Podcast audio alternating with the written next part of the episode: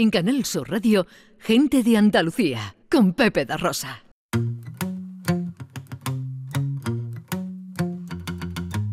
A mí me gusta salir a la calle, la buena gente de luz encendida, los corazones que no caben dentro. Ay, cómo me gusta la vida. La primavera de brazos abiertos y las canciones que no son mentira, ese milagro que viven los besos. Ay, cómo me gusta la vida.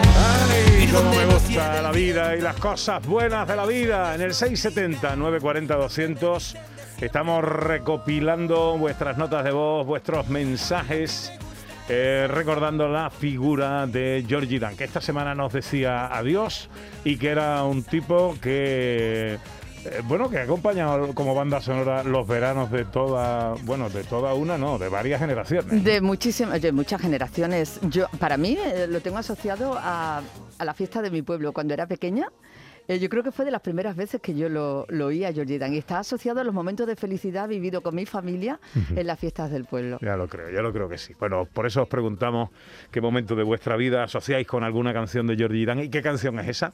Luego lo escucharemos todos. Ahora lo que tenemos es a un invitado de excepción.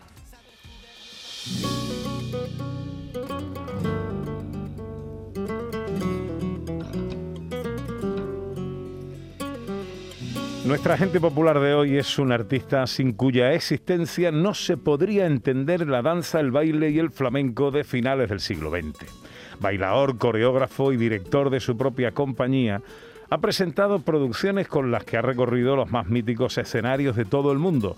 A ti Carmen Amaya, siempre flamenco, Triana, Gitano, Bernarda Raíz, Fuerza Latina, Cenicienta, Prometeo, Bailador, Minotauro, Carmen, Carmela, Ojos Verdes, Trianero o por supuesto Torero. Su obra más representativa son algunas de las cabeceras con las que ha cosechado éxitos prodigiosos en los teatros más importantes a nivel mundial que se han rendido a sus pies y a los pies de su arte y su talento. Quede dicho esto para aquellos que tengan la tentación de reducir su biografía a una foto amputada a su intimidad. Aunque algunos que lo queremos y admiramos pensáramos al ver la foto, ya te vale, Antoñito. Medalla de plata en el Festival de Biarritz. Premio Nacional de Danza, Premio Max de las Artes Escénicas, Medalla de Andalucía, es miembro destacado del Consejo Internacional de Danza de la UNESCO, Laurel de Oro de la Radio Televisión Mexicana, Mejor Bailarín Internacional de la Ciudad de México o Medalla de Oro al Mérito de las Bellas Artes del Gobierno de España. Y su trayectoria sigue y sigue sumando conquistas. Es autenticidad y pureza, sensibilidad y arte. Una tabla en el suelo y unas tachuelas en sus zapatos forman con él un binomio que roza la perfección cuando se encienden las chispas del compás y esos ojos que lo dicen todo te atraviesan los sentidos en una inexplicable y envolvente sensación de furia, arte, compás, magia y raza. Hoy nuestra gente popular es, señoras y señores, Antonio Gómez de los Reyes, su excelencia, don Antonio Canales.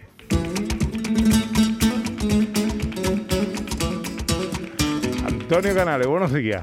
Buenos días. ¿Qué te digo yo, Pepe, después de esto? qué presentación, qué cosa, me quedo así eh, pensando porque a- al ir hablando me has ido transportando en un viaje. Buenos días, Ana, buenos, Buenos días, Pepe. días, buenos días a todos los días. radioescuchas. Que me alegra verte y saber de ti. ¿Cómo estás? Pues estoy bien, estoy en uno de los momentos más mm, dulces de mi, de mi vida eh, personal y también de mi carrera artística. Con mis 59 años, que soy un joven veterano aún, A, pu- a puntito, estás muy a puntito. ya de cumplir ese 6 por delante, pero feliz y no me pesan los años, de verdad. Y ahora tampoco me pesan los kilos. Entonces, la verdad que mm, estoy viviendo un momento que creí que no me que no me iba a llegar este momento que estoy viviendo. ¿Y qué tanto te merece?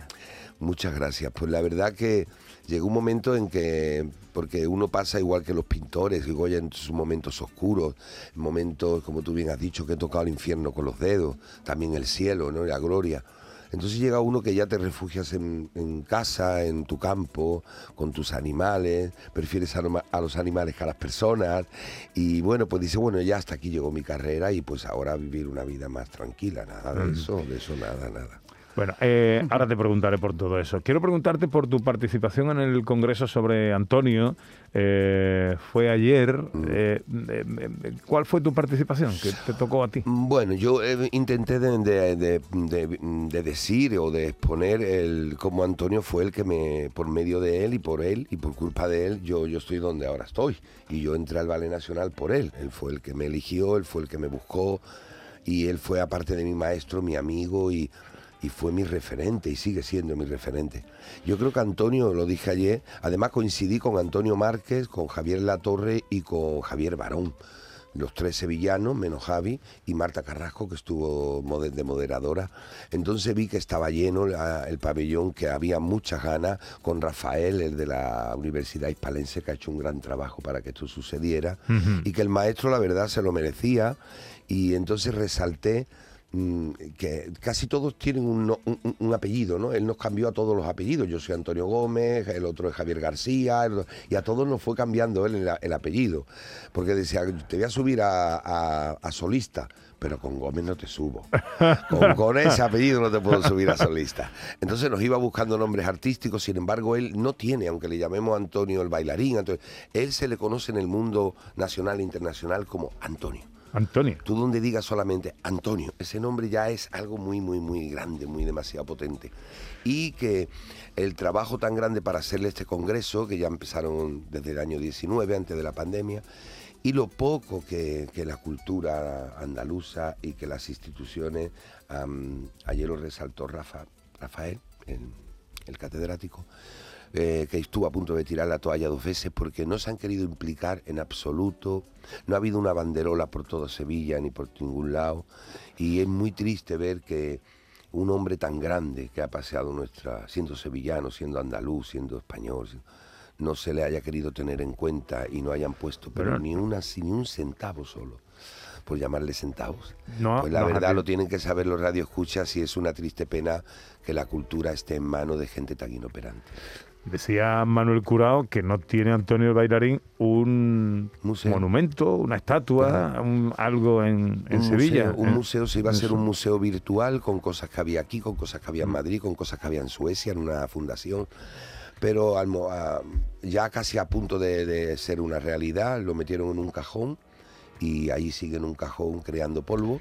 Y bueno, pues estas cosas son Pues muy esto es lo que nos toca, Esto querido. nos bueno, toca. hablemos de ti. Estábamos eh, precisamente hablando de reconocimientos. Tú eres un uno de los representantes más prestigiosos y reconocidos de nuestra cultura a nivel internacional. ¿Tú Mm. sientes que se eh, te reconoce también así en tu tierra? Mm, Antes era más complicado porque decía esto de nadie es profeta en su tierra. Eh, Cuando yo llegaba allá a Japón, la gente me sense, maestro, el tratamiento era fantástico. O llegar a la ópera de París, que yo llegué a conocer a todos, a Nureyev, o mismo a Monte Carlo cuando llegábamos con los Grimaldi, que son una familia maravillosa eh, eh, a nivel de esto, de la danza, del cuidado de las artes.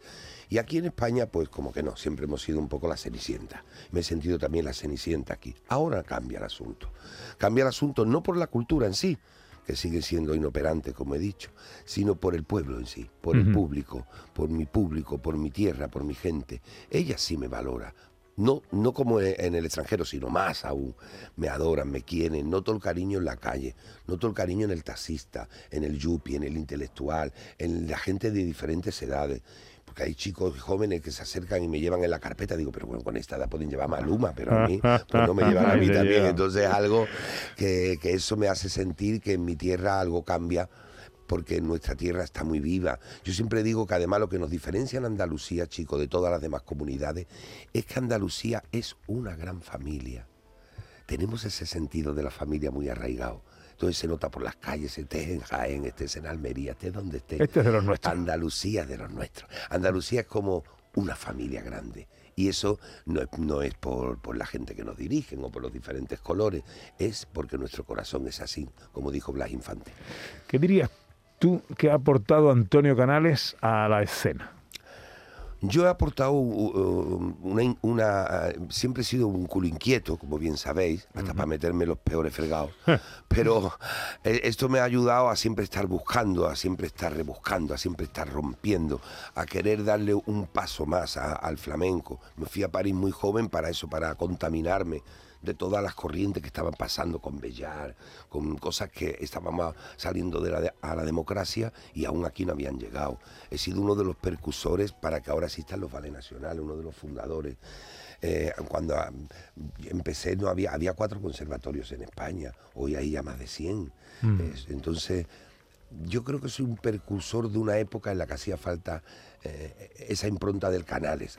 Además, hay un estilo que le llaman, igual que está el estilo antoniano, el estilo de Gades, somos como tres Antonios y ahora me tocó a mí el relevo y un poco el estilo canalista.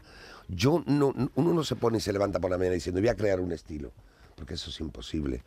Pero sí, sin darte cuenta, vas haciendo una mella, vas eh, investigando y al final se convierte en un estilo canalista. Em, el binomio este de eh, purismo e innovación ¿Sigue generando conflicto o, eso ya está pasado? No, sí, sigue, sigue generando mucho conflicto. Sigue generando mucho conflicto porque la gente que es muy purista, por llamarlo así, son muy celosos.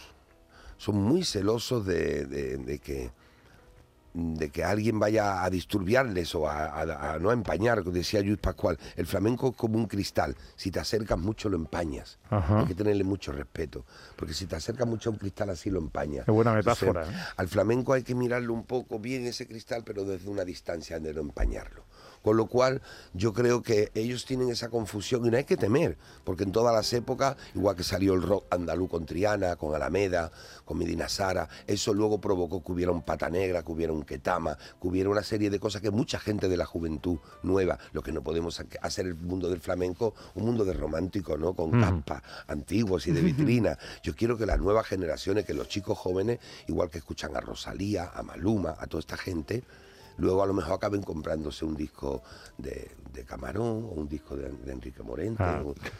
Eh, Antonio, la intimidad, eh, ¿cuáles son los límites? En un personaje público como tú. Eh, bueno, y más ahora que otra vez he vuelto a salir a la palestra, ¿no? A la palestra de Españistán. Esa es otra Españistán. Ya sabemos cómo es la televisión, que es la caja del diablo, y, y que, por ejemplo, Telecinco, pues es la que te ve 8 millones de culo, y no hay otra porque yo amo, amo a, la Bordeta, es alguien a quien conocí, a pero para salir en un programa de la 2 que me, que me vean 100.000 personas, pues como que no voy a romper muchos moldes. Igual yo, pues, para salir y que me vean tanta gente, hay que salir en ese tipo de olla a presión y en ese tipo de programa que en mi casa no se ve y que yo mm, mm, jamás me lo pondría en la televisión, pero que sé que lo están viendo 8 millones, 11 millones de gente y que son las que luego van a ir al teatro a llenarlo. Con lo cual, eh, porque querer hacer un programa cultural, por ejemplo, en Telecinco es como follarse a una hormiga y preñarla. O sea, algo insólito. Pero yo soy muy testarudo, como le dije a Jorge Gaby, digo, yo he venido aquí a buscar ese perfil. Que me tengo que ir sin él, me iré sin él, pero yo vengo aquí a buscar ese perfil que no hay el que no hay un programa cultural, canalla, por supuesto, porque es una, una cadena canalla, pero para poder acercar y para poder atrapar. Pero, una cosa, juego, pero mi dignidad no se vende, mi intimidad tampoco. No me gusta eso, eso no tiene precio, eso no tendrá precio jamás en la vida. Si me la quieren robar, pero yo venderla no. Entonces, claro, cuando hablé con mi familia de tirarme de un helicóptero, de meterme en ese programa, de perder 22 kilos y de volver con casi 60 años a Españistán, al ruedo, pues no lo hacía, aparte de lo hacía por mí, porque aunque estuviera dirigiendo el Ballet Nacional o el Ballet Andaluz 20 años, no iba a ganar el dinero que ahora he ganado, porque voy a retirarme y quiero recoger tanto daño que también me han hecho en su momento, pero por otro lado lo hacía porque quiero que muchos millones de gente sigan viendo un bailador, sigan viendo la imagen de un bailador, le siga recordando que no tenemos un programa. en radio sí, gracias a Dios. Mira que estoy en tu programa. y no, pero, pero no hay, hay un programa de danza, pero no en la televisión nos ponen en Canal Sur a las 2 de la mañana cuando está dormido todo el mundo. Eso es lo que me hizo tirarme al ruedo, aparte de llenarme la bolsa, por supuesto. Ana Carvajal tiene unas cuantas preguntas para ti.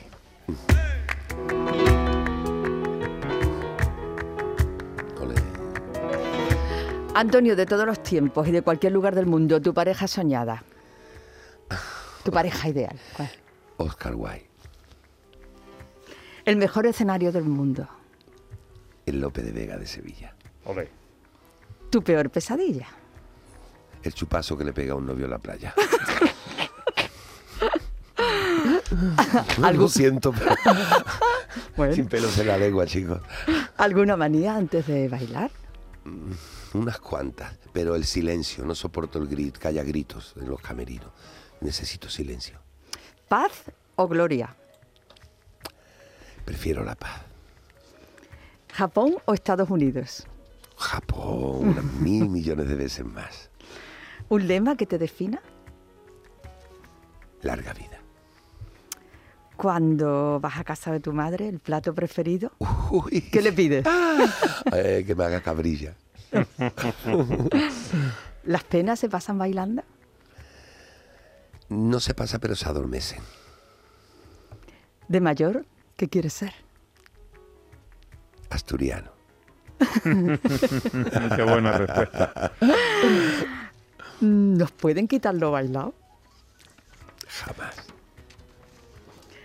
¿Qué sientes cuando oyes abuelo? Uy, que como que hay que se lo dicen a otro. Si no hubiera sido bailador, hubiera sido... Bailador. Ole. ¿No te cansas nunca de...?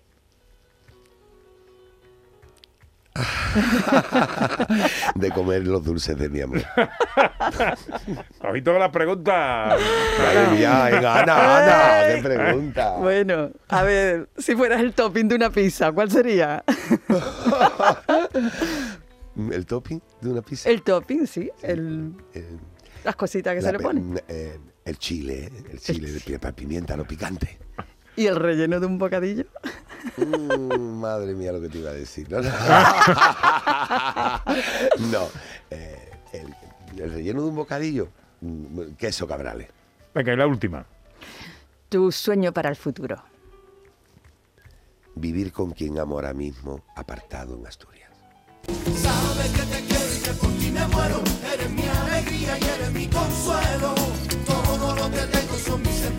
Bueno, ¿en qué está ahora, Antonio Canales? Cuéntame algo. Estoy en tantas cosas, bueno, pues así en primicia, ahora el, el 15, no sé si me va a matar la productora, pero lo voy a lanzar aquí en vuestro programa porque eh, vamos, voy a grabar el, el próximo videoclip con Miguel Poveda. Eh. Estoy muy ilusionado, ya hemos tenido aquí varias reuniones y, y pues la verdad es un honor que a esta persona que para mí tanto significa y que es un ídolo y que tiene tanto gusto para hacer las cosas tan creadoras haya contado conmigo para estar ahí haciendo un cameo maravilloso y voy a estar ahí. No puedo Qué decir más porque me mata. y luego pues esta noche bailo en el Torre Macarena, dedicado también a, a mi maestro Antonio el bailarín. Eh, luego voy para Madrid, no paramos de seguir bailando con la gira de la guitarra canta, donde me inspiré en David Araal, que es un chico de 20 años del Araal, en el que hizo el disco del Mar, Mar Verde y en la que estamos llevándolo para adelante. Y estoy también haciendo, pues, eh, preparando con Farruquito para el año próximo, también esto es una primicia, un espectáculo que es una liturgia Becker. Eh, es un poeta maravilloso y que se, se titula Maestros. Así que aquí he, grabado estos días que he estado aquí el, el cuento de Platero y yo, que lo hacemos muchos personajes muy conocidos, tampoco puedo decir nombres, pero son todos para un programa ahora en Navidad de dibujos animados, en el cual hago el platero, hago el burrito. Ay, qué bonito. Y, y bueno, estoy en mil cosas, pero lo que sí estoy es viviendo una vida muy tranquila, en el campo, muy feliz. Puedo elegir ahora dónde quiero bailar, dónde quiero dar clase, qué quiero hacer. Y Pues eso mira, es un si- lujo muy grande. Si Pepe. todo eso viene porque te has expuesto, te has jugado la vida tirándote de un helicóptero mía, sin saber nadar, además. y te has puesto a todo lo demás. Pero todo eso sirve para coger fuerzas y energía para todo lo que tienes. Bienvenidos sean los supervivientes es, de la vida. bienvenidos sean los supervivientes de la vida. Los últimos minutos eh, quiero proponerte un pequeño juego. Venga. Te voy a dar unos nombres. Vale, Y tú me dices dos o tres palabritas de cada uno de ellos. venga, me gusta. Sara Varas, Una perla, mm, una muñeca, una bailadora, Joaquín Cortés, un príncipe, un titán, un tío guapo, Rafael Amargo, una locura, una amargura, dulce y agrio, Farruquito, único, un talismán, una herencia, Antonio, el bailarín. el más, lo más, el faraón de los faraones, el maestro por excelencia. Por último, Antonio Canales. un niño, un viejo, un torpe. Y soy también un artesano. Un corazón completo.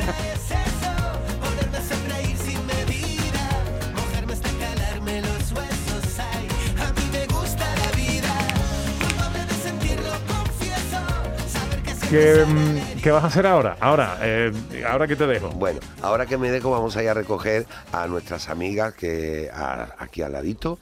Vamos a ir a una comida que va- vamos a comer como una pastora. Y, y después de- voy a descansar un rato para esta tarde a las seis estar ya puesto ahí con el sonido, pues eh, preparando igual que vosotros aquí el programa, yo preparando el programa para esta noche, para bailar. Eh, Bueno, no hace falta que te diga la alegría tan grande que a mí me da siempre verte. Te veo bien, te veo feliz, te veo contento, te veo con fuerza. Te, te voy a preguntar una cosa, hombre. Eh, ¿Cuándo cae el 6? El día 3 de diciembre, El Pepe. 3 de diciembre. Es que ahora eso sí quiero decir a, a los radio oyentes del programa, ¿eh? me, me llevas entrevistando muchos años, me has entrevistado cuando he pasado muy malos momentos, cuando he estado en este mismo estudio frente a ti sudando, cuando no estaba en mis mejores momentos y siempre has tenido el honor y has tenido la pleitesía y del gran periodista que eres de, de ni en mis momentos más grandes, en mis momentos mejores y peores, nunca cerrarme las puertas de tu casa. Así que te lo quiero agradecer aquí delante de todos. Eres un grande como tu padre. Cuando te dieron el premio eh, nacional de baile, de danza, eh, yo hacía un modesto programa de televisión en una modesta casa, sin apenas presupuesto ni para eh, mm, mandarte un taxi. Y yo quise entrevistarte y tú me dijiste que sí. Claro. Eh, esas cosas no se pueden olvidar. No, ni yo tampoco olvido las que tú has hecho por mí. He venido aquí, he dado la lata. eh, es que la gente no puede saber, pero el ambiente que se respira aquí ahora mismo en este plató es un ambiente maravilloso, distendido, profesional y además en mi casa se escucha el programa. Con lo cual mi madre está ahora mismo todo el mundo detrás de la oreja. Ole, tú y tu Besito, gente. besito, Entonces, en el coche ahora vamos y os, os veníamos escuchando y seguimos escuchando y hay que escuchar a Pepe de Rosa, no queda otra el domingo por la mañana. Antonio, te quiero muchísimo. Os quiero, Cuídate. Te quiero, Pepe. Adiós, Ana. bonito mío. Bonito, no le paso ahí. va. Llega la información a Canal Sur Radio.